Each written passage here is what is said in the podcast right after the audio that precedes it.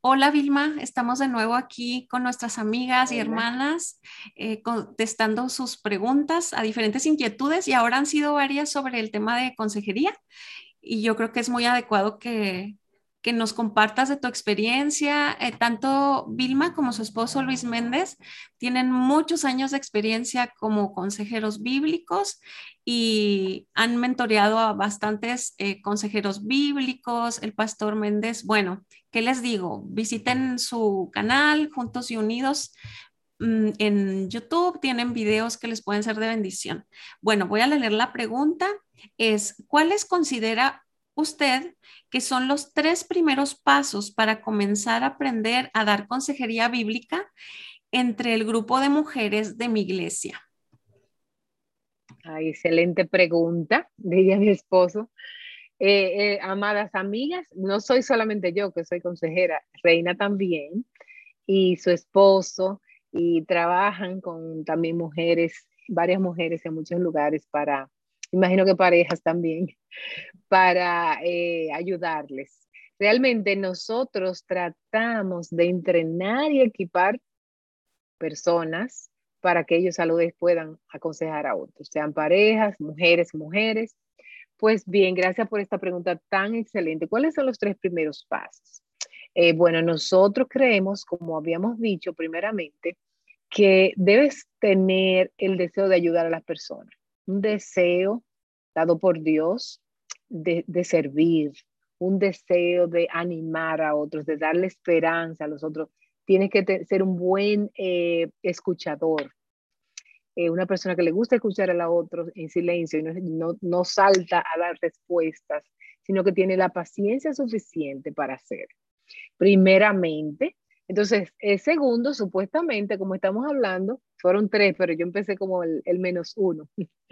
Eh, como estamos hablando, puede ser eh, que la persona empiece a buscarte y te, te digan, mira, Reina, yo quiero saber qué piensas, eh, mira, me podrías decir, me podrías aconsejar, me podrías guiar. Entonces, es así como comienza ese llamado.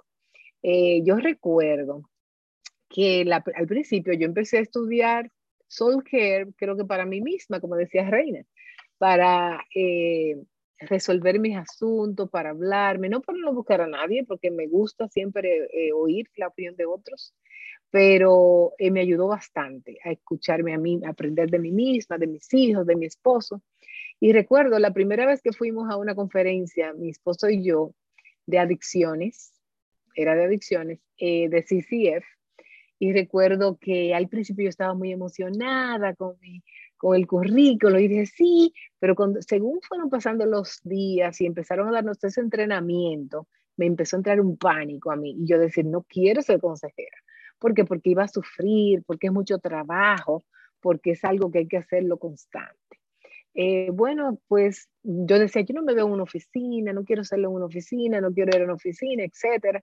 Y todo ese tipo de cosas yo ponía peros. Mi esposo sí, pero yo no. Eh, pues con el tiempo el Señor fue moldeando cositas eh, y deseo, por lo menos para mí, de trabajar con mujeres que, que, que, estuvieran sufriendo, que dieran, no sé, entender a las mujeres, la empatía de ponerme en su lugar, ayudó en eso. Pero vamos a hablar de los tres primeros pasos, ya hablamos de lo de uno, ¿verdad? Primero, eh, tener ese, esa empatía, tener ese deseo, la gente viene a, buscar, a buscarte. Ahora, ¿cómo eh, en, en la iglesia local eso, eso sucede? Lo primero es que son los pastores y líderes de la iglesia que establecen los eh, centros de consejería, invitan a los consejeros a entrenarse o, o, o llevan a sus miembros. Cuando nosotros, mi esposo y yo empezamos a ir, nosotros, mi esposo estudiaba en el CCF por el seminario, pero la iglesia empezó a invertir, Bethlehem Baptist Church, la iglesia de, en, en Minnesota del pastor John Piper, ellos empezaron a enviar 40 personas, 40 parejas de matrimonios a entrenarse. O sea, la iglesia empezó a invertir. Entonces, lo primero que tiene que hacer es que el Espíritu Santo ponga a los pastores y los líderes. Nosotros queremos que haya más ayuda para más personas, porque era una iglesia muy grande. Así que los pastores son los que eh, entrenan a los, a los fieles, a los creyentes, para que ellos hagan obra del ministerio. Los pastores no son los que hacen todo porque no pueden hacerlo todo. Entonces, eso es lo primero.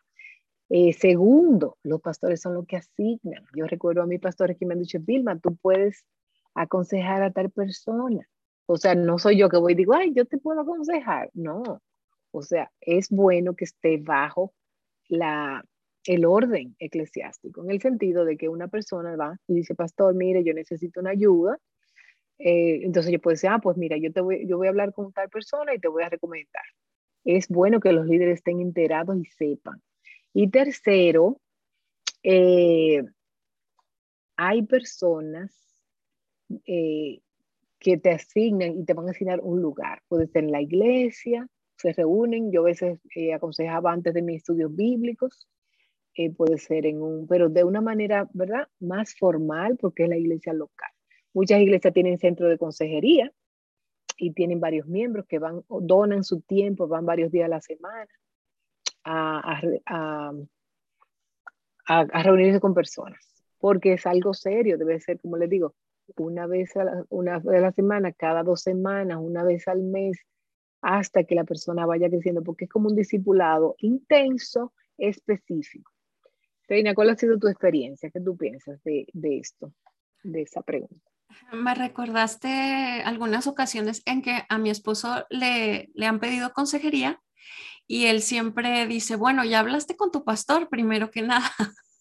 O sea, él sabe que, que, quieres esta consejería porque es muy triste, Vilma, no sé cómo sea donde tú radicas, pero un patrón que yo he visto aquí es que hay como escalafones en la mente de algunas personas de, la capacidad que hay para aconsejar a alguien. Entonces, eh, esto yo creo que contradice muchas cosas que vienen en la palabra, como el principio de la sabiduría es el temor al Señor. Y si Él puso a un pastor, yo creo que le ha dado los dones, y las capacidades y la sabiduría para hablar a tu alma, porque si, si eres una ovejita de su rebaño, eh, yo creo que es importante que sepa las pruebas, las luchas, las dificultades, las crisis que estás enfrentando. Entonces, no podemos eh, yo creo que jamás eh, presentarnos como que porque tenemos un papel que nos certifica como consejeros, estamos por encima de una autoridad. No tiene sentido. No, jamás.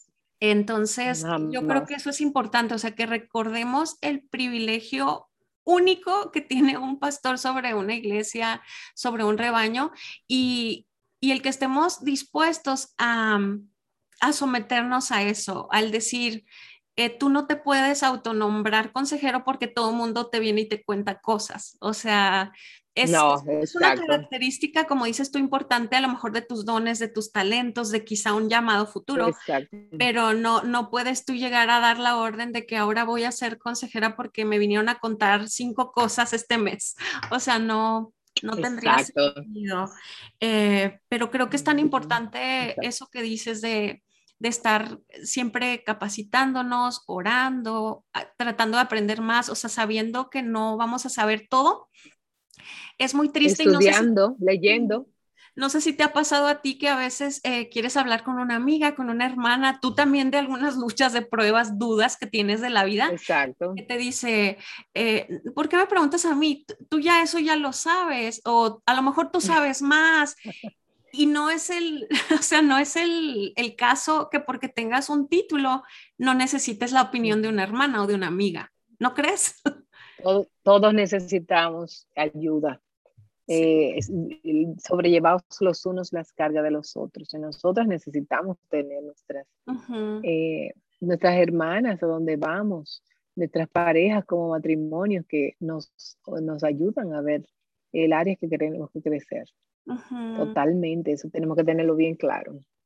Eh, el que no necesita nada es un peligro. Es un peligro, hay peligro. Si no necesita nada ni a nadie, que anda sola, es muy peligroso. Si nosotros somos tan autosuficientes en el sentido de, de que no necesitamos consejo, no necesitamos ayuda, no necesitamos ánimo, no necesitamos eh, reprensión, no necesitamos exhortación, eh, si nadie se atreve a venir a nosotros, cuestionemos. Si nadie se atreve a venir a decirnos algo, cuestionemos. Es un peligro. Sí. Porque estamos camino a la deriva y nadie sabe dónde vamos a terminar. Es muy triste. Es un signo muy, Y, y, también este, no, no comparemos o no menospreciemos nuestra iglesia local porque no tiene oficinas y secretaria y diferentes consejeros y ah, no, no estemos así como comparando y anhelando las grandes ligas de la consejería. Eh, también, sobre todo porque ella menciona en el área de mujeres, acércate a una hermana mayor eh, y, vas a tener mucha riqueza. Qué bueno que, el Señor siga equipando y levantando a obreros en esta área. Pero si en un lugar de esos chiquititos de América Latina, donde apenas está eh, plantando una iglesia, todavía ni hay así ministerios establecidos, no menosprecies eh, la labor ni de tu pastor plantador de iglesia, ni de las hermanas mayores, de que Tito dos así es. ¿Verdad? Que aprendamos de, mujeres mayores. Y, ahora que tú mencionas de Tito dos, eh, nosotros tenemos que entender, nosotras, que en la iglesia donde Pablo está escribiéndole a Tito, quería establecer orden, y él está diciendo a Tito que él entrene a las mujeres mayores y que las mayores a tu vez entrenen a las jóvenes para que lo, o sea, le, iban a ayudar. Entonces, eso es bíblico. las mujeres mayores tenemos que entrenarnos en la, lo que la vida nos ha dado, lo, donde el Señor nos ha puesto, las situaciones que hemos caminado, y de eso es que vamos a, ayudar a las demás. Y a veces tenemos que referir, a veces yo digo, bueno, este, yo voy a decir, mira que mi hijo tiene, no sé, toca música. Yo decía, pues hablar con Reina porque ella tiene hijo que toca música y puede mm. estar más cerca. Entonces, yo puedo, yo no tengo que resolverlo todo yo, a veces yo tengo que decir, déjame ayudar, buscar a alguien más. Sí, qué bueno que mencionas eso, porque sí es intimidante a ocasiones que no tienes la menor idea de un tema y no está mal decir, sabes que no sé, no tengo idea, déjame investigo, déjame te, te refiero con alguien, es totalmente válido. Ay, pues gracias por apartar tu tiempo para contestar estas inquietudes tan interesantes. Este es de mucha riqueza y, ánimo el, el, saber que haya personas que quieran seguir ayudando a otras que quieran seguir escuchando. Yo me quedo con eso en esta pregunta, me encantó. Tienes que saber escuchar, no, no, oh, no quieras tener el micrófono todo el tiempo con todas las respuestas, no las tenemos, no las tenemos, pero un hombro, un oído, ¿cómo se valora de verdad? O sea, y si Dios permite, eh, que pueda abrirte puertas para que te capacites, para que leas, pregúntale a tu pastor libros, recursos, eh, pídele permiso de, ir a alguna capacitación y, pues Vilma, yo creo luego nos cuentas de algunas interesantes o libros, Vilma, para poner aquí también. Sí. Bueno, para mí, eh, mis libros favoritos para aconsejar mujeres está de Liz Fitzpatrick, Mujeres Ayudando Mujeres, ella es la editora, eh, y Mujeres Aconsejando Mujeres, son dos tomos, tienen diferentes temas, de acuerdo a los temas, ella es una excelente consejera, excelente teóloga, excelente maestra eh, para mí.